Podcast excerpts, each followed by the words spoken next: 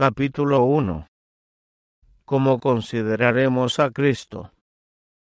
¿Cómo debiéramos considerar a Cristo?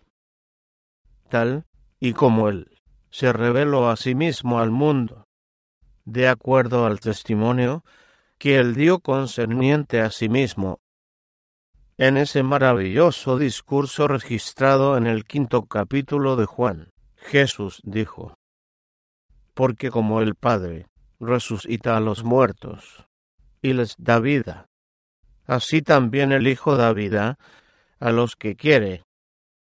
Además, el Padre a nadie juzga, sino que confió todo el juicio al Hijo, para que todos honren al Hijo como honran al Padre el que no honra al Hijo, no honra al Padre que lo envió.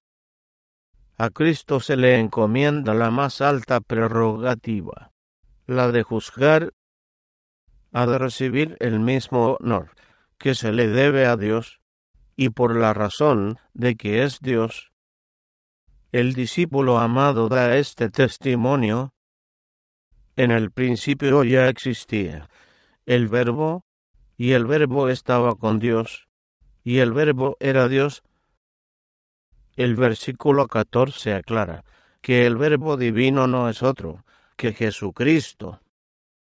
Y el verbo se hizo carne y habitó entre nosotros lleno de gracia y de verdad, y vimos su gloria, gloria como del unigénito del Padre.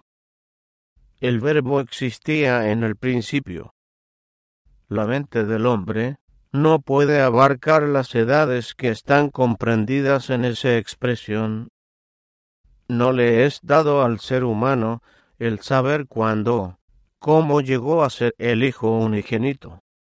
Pero sabemos que era el Verbo divino, no únicamente antes de que viniera a este mundo a morir, sino incluso antes de que el mundo fuera creado, momentos antes de su crucifixión, oró, Ahora, Padre, glorifícame a tu lado con la gloria que tuve junto a ti antes que el mundo fuera creado. Y más de setecientos años antes de su primer advenimiento, su venida fue predicha por la palabra inspirada.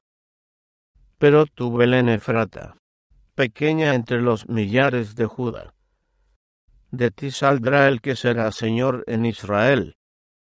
Sus orígenes son desde el principio, desde los días de la eternidad.